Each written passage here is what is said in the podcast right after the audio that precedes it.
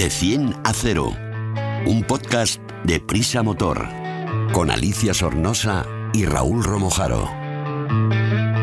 De 100 a 0 es el primer podcast de Prisa Motor, la plataforma transversal dedicada a la automoción del país, AS, 5 días, SER y Huffington Post. El podcast Cero Emisiones. Súbete con nosotros. Bienvenidos a los minutos más entretenidos de la nueva movilidad. Hoy, en un coche más que futurista, llego con Raúl Romojaro. Hola, Raúl. Hola, ¿qué tal, Alicia? Aquí tengo al subdirector del motor del Grupo Prisa y aquí al otro lado a Juan Luis Soto y Alfredo Rueda, que todavía no, no nos oye, pero está, está llegando, del motor.com, que siempre nos traen las noticias más curiosas e interesantes. Así que arrancamos. Más que tecnología, más que eficiencia, más que conducción, más que seguridad, más que un podcast de motor. Hoy vamos a comenzar con una noticia que me lleva dando vueltas en la cabeza. La Unión Europea ha aprobado el reglamento que eliminará las emisiones de los coches. Una maravilla. Es decir, que se, se prohibirá vender vehículos con motor de combustión a partir de 2035. Juan Luis, cuéntame algo. Tú que sabes muchas cosas. Bueno, ¿Qué pasa con pues- esto?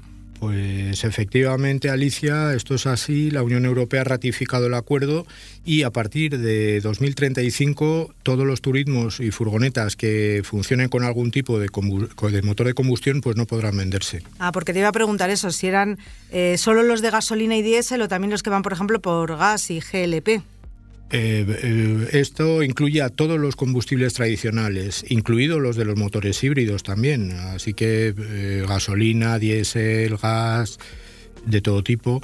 Y eso sí, ha habido algunas protestas de algunos fabricantes y entonces han hecho una excepción con marcas muy exclusivas, que eh, pero a costa de que utilicen e-fuels. Y esto del e-fuel es el biocombustible. Es que estuve hace poco probando con una conocida marca española de, de combustibles, estuve probando unos Fórmula 4 y funcionaban con este ecocombustible, con este e-fuel.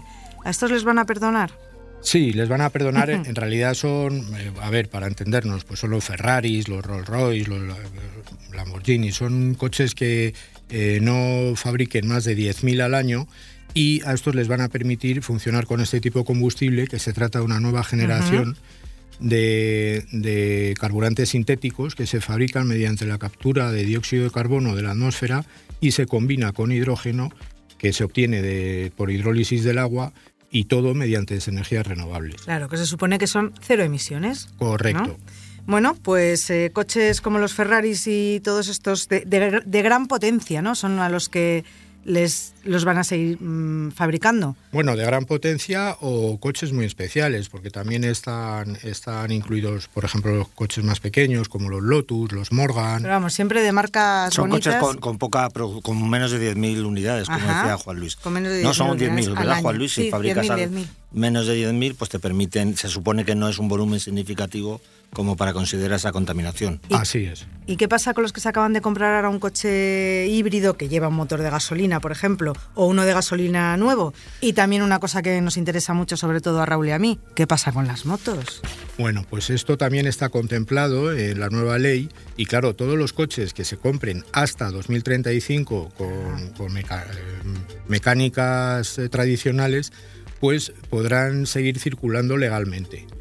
Eh, teniendo en cuenta que la vida media de un vehículo puede alcanzar los 15 años, es lógico pensar que continúen usándose en Europa pues, hasta mediados de este siglo.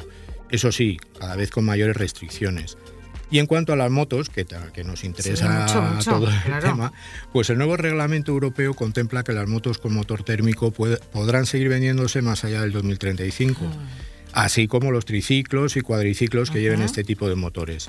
Eh, porque en realidad el peso de estos vehículos en, en cuanto a las emisiones eh, pues no se considera relevante y, y va y por el momento a partir de, tre- de 2035 pues se van a poder seguir vendiendo. Oye, qué bien, eso para mí es un alegrón, ¿no? Sí, porque además lo que dice Juan Luis, eh, hace poco Anesdor dio un dato y calculan que es la Asociación de Fabricantes, que es un, menos de un 3% lo que, lo que las motos aportan a, a esta contaminación eh, global, con lo cual es, es, algo insignificante y también hay que tener en cuenta que buscar soluciones alternativas es más complicado, porque bueno, los scooters todavía tienen un pase, pero en otro tipo de vehículos eh, pues pensar en hidrógeno, pensar en, baterías grandes que permitan viajar es muy loco. Por ahora. Han dado ese margen, aunque yo creo una, una cosa que supongo que Juan Luis estará de acuerdo, que faltan 12 años para que esto ocurra y en el último año han habido ya como tres o cuatro vaivenes, con lo cual tampoco descartemos que esto se quede así, vaya habiendo moratorias, haya cambios, porque es muy difícil llegar a ese acuerdo. De todas formas, mm, a mí me hace mucha gracia, y perdonar que haga este inciso,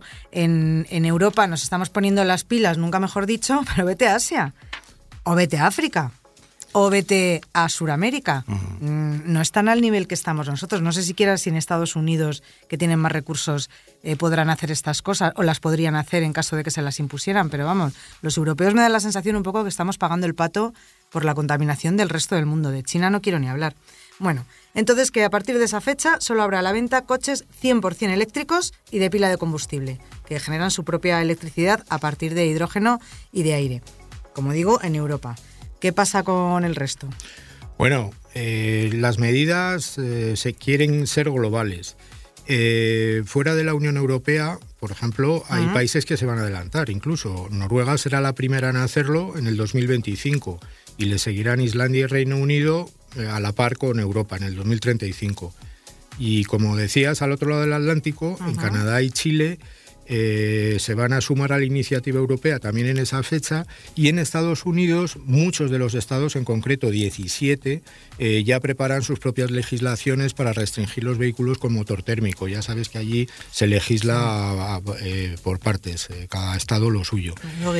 Oye, pero eso va a ser un lío porque tú no vas a poder ir con un vehículo gasolina de, por ejemplo, de Illinois a California porque pasas por cinco estados que no te dejan conducir.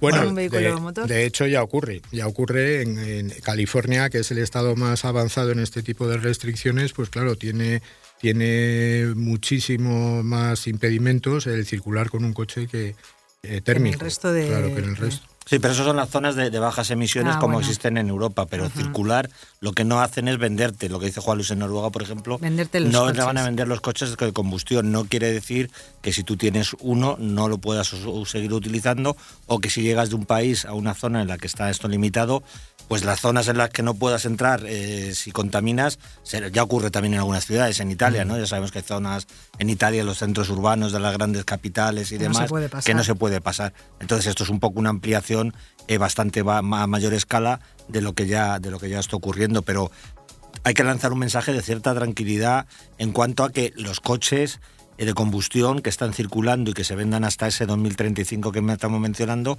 se van a poder seguir utilizando. Que nadie piense que ese año va a tener que tirar su coche o llevarlo al chatarrero, ¿no? O sea, que, no cunda la alarma. Y al que no le guste, que vaya en moto, que mira que bien, que yo me he quedado súper tranquila. Bueno, ¿qué pasa, por ejemplo, en Asia? Bueno, en Asia ya mm, Singapur, por ejemplo, va a ser el primer país en hacer en acabar con con la venta de motores térmicos en 2030 y le seguirá Japón en 2035 y en cuanto a China, que, ah. ahí es el, país de mayor peso en la industria, pues eh, este paso va a ser más gradual y va a depender de cada provincia también. Bueno, más o menos como en Estados Unidos. ¿Y qué me dices de África? Bueno, África, pues como siempre, eh, eh, tardará bastante más en, subirse al carro de, de la electrificación y de todas formas ya han fijado una fecha para el fin de los motores de combustión en Cabo Verde en el 2035 y un poco más tarde incluso en Egipto en el 2040. Bueno, de todas formas, Cabo Verde es que es un puntito en África. Claro, es, es, totalmente irrelevante, pero bueno, eh, bueno está bien. Lo, que cuenta pues es, la, intención. Exacto. Pero vamos, en África me da a mí la sensación que hasta que se electrifique África va a ser muy difícil. Yo creo que ahí... Nos vamos a cambiar a África para ir haciendo ruido. Eh, bueno, entonces, ¿cuántos países hay comprometidos en total?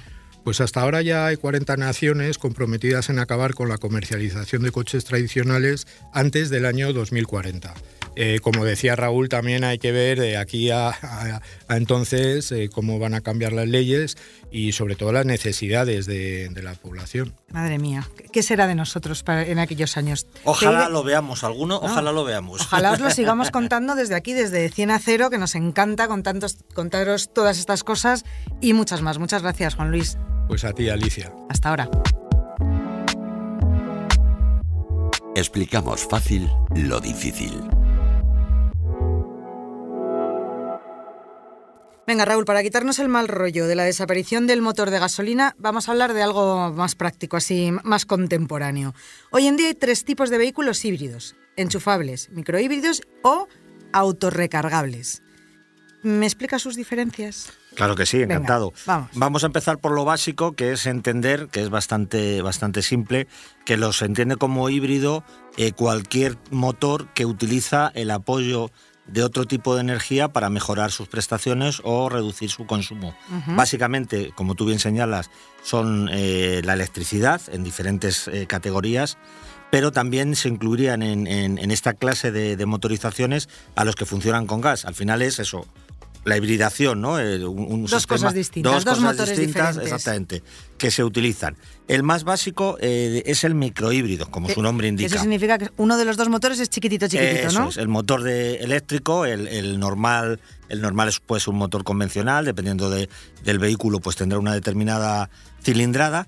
Y, y lo que tiene es una batería que puede ser de generalmente de 48 voltios que no sirve para eh, mover el coche por sí misma. Lo que hace es ofrecer energía auxiliar al vehículo de manera que descarga el motor de algunas, de algunas funciones eh, o, en momentos concretos para que deje de trabajar. De esa manera se reduce el consumo. ¿Qué ocurre? Que esta reducción es bastante, bastante mínima. Y los fabricantes mm. hablan de, de, un 10%, en torno de medio, eh, al medio litro por cada 100 kilómetros, pero bueno, ya, ya es algo y sobre todo que te dan la etiquetita eco. Ah, eso es lo que te iba a preguntar, que este, este microhíbrido es para consumir menos combustible que bajen las emisiones, ¿no? que se reduzcan y tenga la pegatinita eco y podamos mm, pasear tranquilamente. En coches pequeñitos pues tiene más sentido porque bueno, ayuda más, en coches grandes pues la verdad es que el aporte que hace la batería auxiliar, como decimos, es, es bastante bastante poco y bueno, no es, no es muy relevante.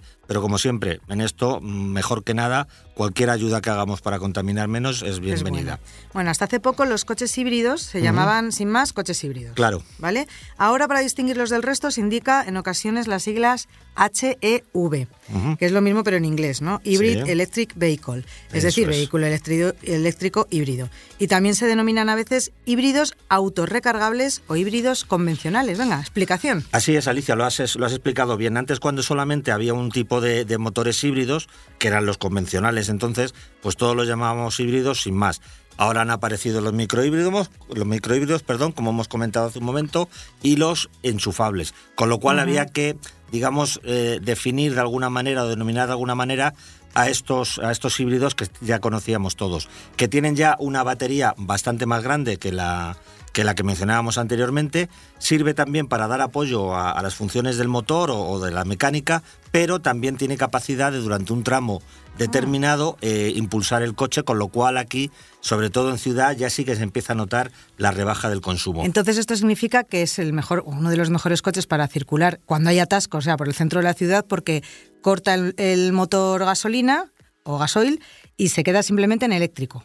Sí, así es, Alicia. Bueno, realmente solamente gasolina, porque la, aplicación de la, de la hibridación esta convencional o, o autorrecargable se, se centra en, los vehículos de gasolina. Y es verdad que en ciudades es donde más se nota las ventajas, porque estás mucho tiempo detenido, vas mucho tiempo a baja velocidad, con lo cual el motor te puede llevar. Hay fabricantes que dicen que se puede ahorrar hasta un 40% de combustible, a mí me parece excesivo, pero sí que es verdad que, el ahorro de consumo y por tanto de emisiones está ahí. Y un último detalle sobre este tipo de, híbridos eh, que tú mencionabas al principio, se denominan autorrecargables porque las baterías, la forma que tienen de recuperar la energía no es enchufándolos a ninguna red, sino que eh, se, recupera mediante la energía cinética, la energía del movimiento y las frenadas que se produce, eh, siempre se produce en ah. cualquier tipo de, de movimiento una energía y esta energía se reaprovecha para cargar las como el famoso KER de la Fórmula 1. Justo, eso es el Ahora lo entiendo, haberme lo dicho, hombre, la Fórmula 1. Es el es de la Fórmula 1, que dan una vuelta con muchas frenadas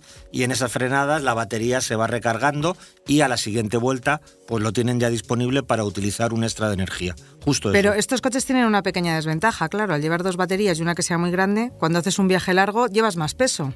Sí, es verdad que pesan un poquito más y no solamente la batería, también eh, se nota en el peso pues el resto de componentes mecánicos que son necesarios para que, empezando por un, un motor eléctrico, para que, para que esto eh, sea capaz de mover el coche, y luego todos los mecanismos que hacen que, que funcionen de una forma u otra, aparte del software, hay una serie de, de componentes que son necesarios. Sí, el, el peso sí que se nota más y es verdad que en carretera un híbrido eh, de estas características, pues ese pequeño peso de más se convierte en una desventaja, pero a cambio, como decimos, en ciudad todo el ahorro, pues yo creo que compensa esa desventaja. Bueno, las gallinas que entran por las, por que, las que salen. salen, efectivamente. Vamos un paso más allá. Los híbridos, pero estos enchufables, el plug a ver si lo digo bien en inglés, que esto es un poco lío. Plug-in Hybrid Electric Vehicle. Exactamente. O lo de la etiqueta 00, la 000 de la DGT, ¿no? Correcto. Para que tener etiqueta cero y no eco como los anteriores, tienes que ser un coche eh, eh, híbrido enchufable,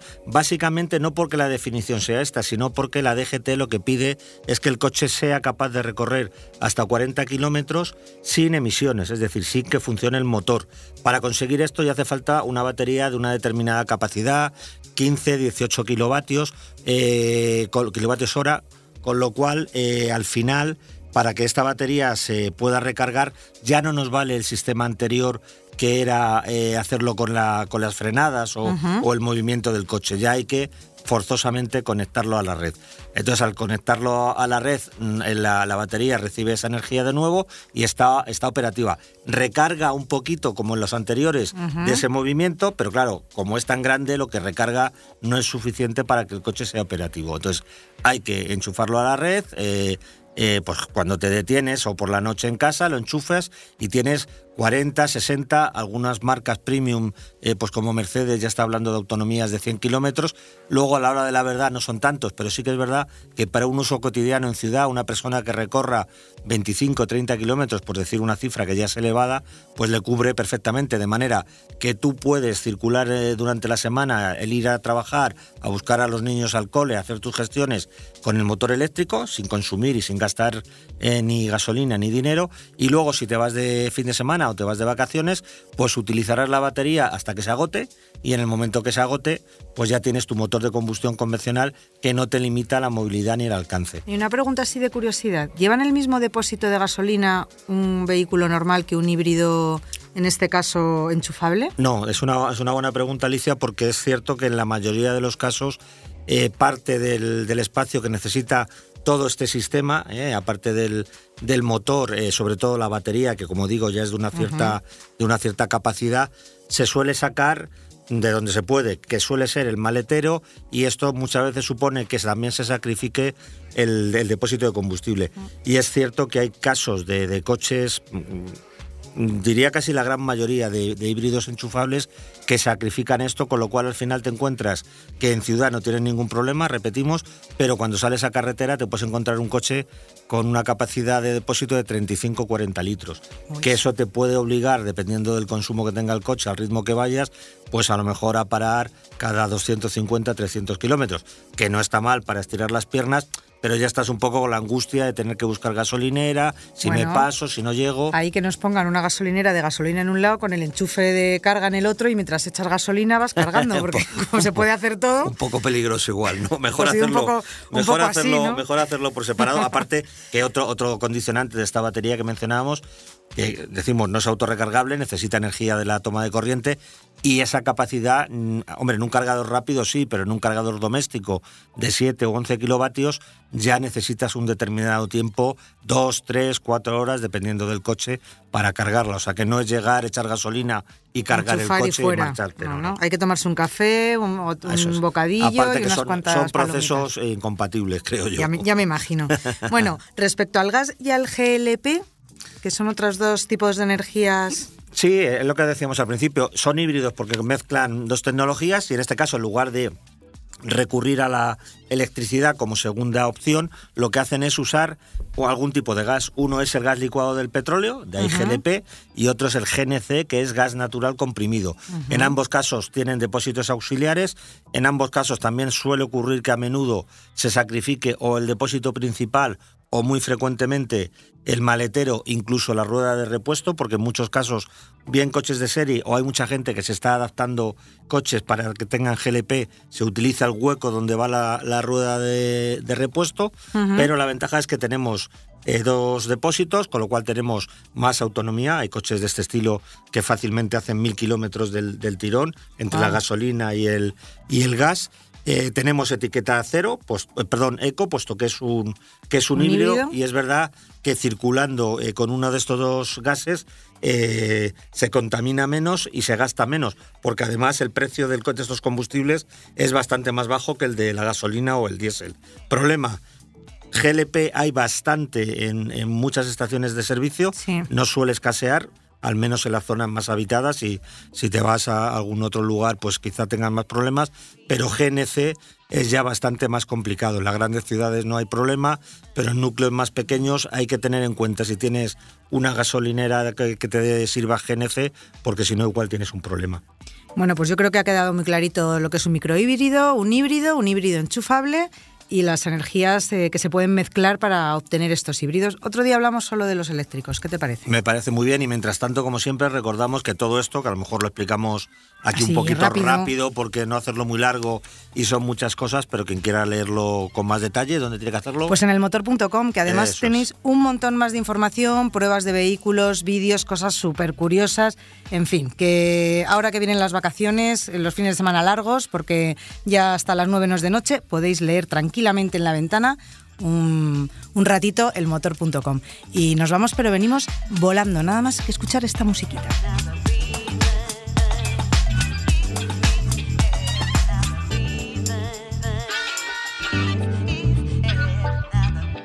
Analizamos un vehículo en de 10 a 0.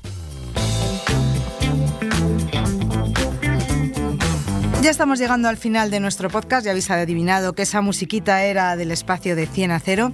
Y para la prueba de hoy, un coche que tiene menos de un año en nuestro mercado y es 100% eléctrico. Una marca nueva con un modelo del que nos va a hablar Alfredo Rueda del motor.com. A ver si lo digo bien. El A-Ways U5. Eso es. Toma ya. ¿Qué tipo de vehículo es? Que este no lo conocemos. Bueno, no, la verdad que es poco conocido. Mira, es un sub 100% eléctrico, también viene desde China, como últimamente muchos modelos. Dispone de una línea nada convencionales, pero antes de meternos en el coche te quería explicar un poquito el tema de la marca iWays. Venga, pues cuéntame, porque como es nueva, yo no he encontrado información de ella, no he podido hacer mi introducción de la marca, así que cuéntanos. Mira, esta se fundó en China en 2017, hace muy poquito tiempo, seis años y a que no sabe lo que significa AI o EI, el primer EI de la marca. Mm, no, dímelo tú. En chino mandarín significa amor. Ay, qué bonito, Raúl, ¿qué te parece? Qué romántico. Venga, sigue, sigue. Así que su nombre pues significa algo así como el amor está en camino. ¿Eh? el güey sí que es el camino. El güey es del, camino. Eso no ha cambiado, no es en chino, es en inglés. Exacto, así que han mezclado ahí chino con inglés y el amor está de camino. Pues eh, con este amor que ha estado de camino, cuéntanos ahora qué tipo de vehículo es. Bueno, pues eso, lo que te decía, es un sub 100% eléctrico. Eh, lo comercializa en España el grupo Astara, que ya comercializa Mitsubishi, Subaru o San John. Y bueno, pues respecto a este coche, lo más interesante es que tiene un frontal muy alto, eh, muy peculiar, porque no tiene parrilla. Eh, ahí se ubica el, logotipo este tan extraño que todavía nadie conoce, que son como unos cuadraditos. Pero en el motor.com lo podemos ver, ¿no? Porque hay fotos. Sí, por supuesto. Ah, ahora cotillaremos todos, claro que sí. La verdad es que la imagen es como muy futurista, en unos faros muy pequeñitos. En la zaga los pilotos se unen con una tira de faros LED. Y bueno, pues entra dentro de ese subsegmento de los sub que se denomina subcompactos, ya que mide 4,68 metros de longitud, 1,86 metros de ancho y 1,70 metros de alto. ¿Y del maletero? El maletero, pues mira, este coche tiene dos. El Frank, o bueno, escrito Frunk, que recordemos es el maletero delantero.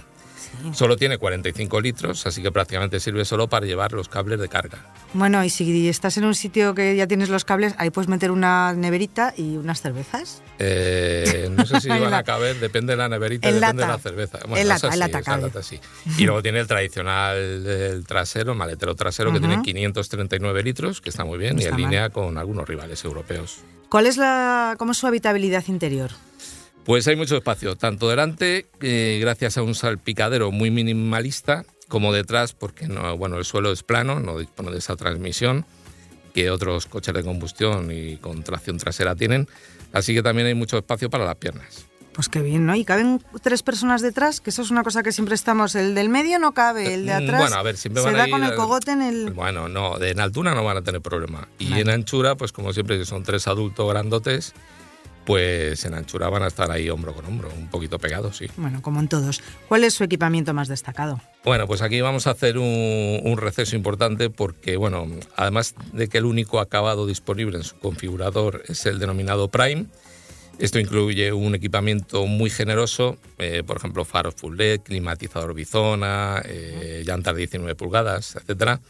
También dispone de un montón de ayudas al conductor. Es a nivel de un coche europeo, lo que pasa es que algunas no funcionan tan bien como en estos coches Ah, europeos. Que vamos, que nos chocamos, pero casi que no. No, no nos chocamos, pero bueno, el coche, por ejemplo, el mantenimiento de carril, pues da bandazos de un, de un carril a otro, o sea, de una línea a otra. El control de crucero adaptativo hace, tiene reacciones extrañas. Entonces, bueno, no, no funcionan tan. tan Pero se pueden desconectar estas cosas si no nos gustan sí, como van. siempre se bueno, pueden pues entonces ya está. Y luego, bueno, pues tras el volante tiene una pantalla central típica eh, digital. Y luego en el centro, pues otra más grande de 12,3 pulgadas, que, que con ella también se pueden manejar unas funciones curiosas como abrir o cerrar las ventanillas. Ay, qué Eh, bonito. que hay pocos coches que se puedan manejar a través de esa pantalla. Sí. Y otro elemento que es el que quería con- contarte, eh, que llama mucho la atención, además cuando lo cogí, creía que se habían dejado un bolso eh, en el espacio de la guantera. Y no, es que guan- el bolso es la guantera. ¿Cómo? Es decir, sí, sí. Sí, una bolsa, ¿no? Como sí, de, sí, no, no, como un bolso, como un capacho, ¿no? Sí. Decía nuestro compañero Juan Luis que parecía un capacho. Como los de los antiguos médicos que llevaban así como unas bolsas Eso Eso rectangulares. Sí, sí, Eso muy ¿Ah, sí? además como marrón, como... Ya Un poco está. vintage, Sí, ¿no? y hace a veces de guantera transportable. Lo que pasa es que no solo su imagen no pega con el resto futurista del coche, sino que si se deja puesta tiene unos colgadores ahí hechos Ajá. ad hoc para la, la bolsa. Claro, se genera un cierto peligro porque los amigos del ajeno ven que Claro. está la bolsa ahí colgando y pues lo mismo quieren hacerse con ella. Claro, Entonces, dicen, este bolso vintage vale una pasta, voy a robarlo. Eso es, entonces Y se han llevado la guantera. Un, un elemento un poquito curioso del coche, ¿no? Cuéntame ahora qué motor o qué propulsor, porque es eléctrico, no es un motor de combustión, ¿qué propulsor lleva? Bueno, pues este lleva, bueno, el único para la gama, eh, que son 150 kilovatios, 204 caballos de potencia y 310 newtonmetros de par motor. Se ubica delante y también mueve solo de las ruedas delanteras. Ajá. Entonces, bueno, te- luego te explicaré qué es lo que pasa con esto y con Cuando su uno conduce. ¿verdad? Mm. Exacto. La batería tiene una capacidad de 63 kilovatios hora y gracias a esto declara una autonomía bastante utópica de unos 400 kilómetros. Tú lo has tenido y has rodado con él, ¿verdad? Sí. claro. Bueno, pues cuéntame cómo se comporta. ¿Cómo se comporta? A ver, eh, se mueve con bastante agilidad. Esos 200 caballos eh, pesa, hay que tener en cuenta que pesa 1800 kilos. No está mal para ser un No es eléctrico. mucho, ¿no? Eso, ¿no? No es mucho para ser un eléctrico. Pero de hecho, eso que te decía de que se ubica el motor delante y mueve las ruedas delanteras hace que en determinadas aceleraciones, por ejemplo, al salir de un semáforo, si se nos va un poquito más el pie de la cuenta, el acelerador, pues se provocan pérdidas de tracción en ese eje delantero. Pero Vamos, bueno, que derrapas es- como un macarra en los semáforos. no, pero bueno, eso también eh, la adherencia tiene que ser un poco menor que lo habitual, de si ha llovido, tal. Hay que tener un poquito más de cuidado con, esa, con esas arrancadas. ¿no? ¿Y por carretera?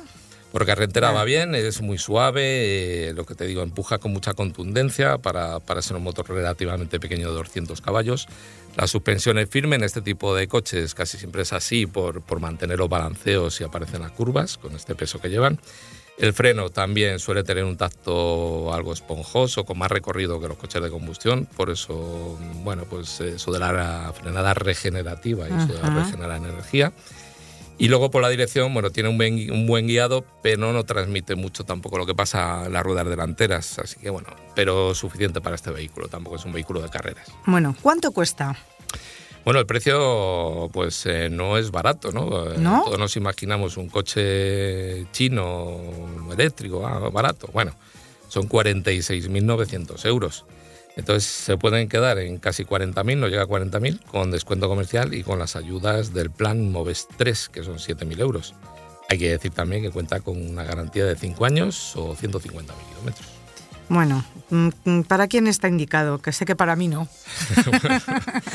pues mira, para todo aquel que busque un eléctrico muy espacioso, diferente a lo que hay en el mercado, de una marca exótica como esta, y que no quiera gastarse más de 40.000 euros porque al final con los descuentos se queda un poquito por debajo. Y para los que no nos parezca bonito, no nos apetezca o no nos fiemos de una marca china, ¿qué podemos comprar? ¿Cuáles son sus rivales? Bueno, pues mira, hay un rival europeo y otro he escogido uno europeo y otro coreano. El europeo es el Volkswagen ID4 o ID4, que es algo más pequeño, unos 6.000 euros más caro tiene el mismo motor, pero, pero bueno, eh, de calidad es bastante superior ¿no? a Dayways. Y por otro lado también está el coreano, el Hyundai Ioniq 5, de una medida similar, 228 caballos, es decir, 24 caballos más, y también unos 6.000 euros más caro.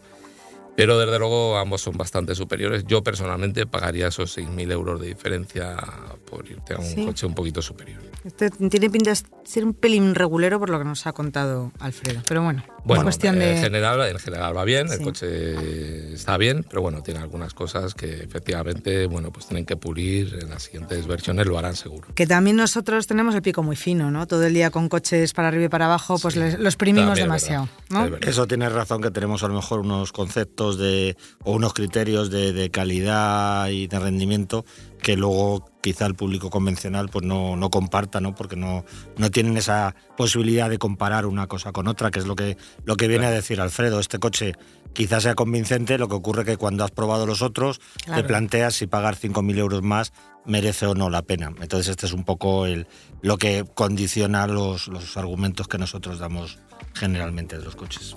Gracias chicos por esta información tan interesante. Gracias Raúl, Alfredo, por estar aquí hoy como siempre. Os recuerdo otra vez a todos los que nos estáis escuchando que esto lo podéis ampliar en elmotor.com. Recordarle a vuestros amigos que nos escuchen, que somos muy entretenidos, que contamos cosas muy curiosas y que además ya lo habéis visto, muchos de vosotros me habéis escrito diciéndome que gracias, porque se tarda menos en el atasco cuando uno escucha de 100 a 0. Así que hasta la semana que viene.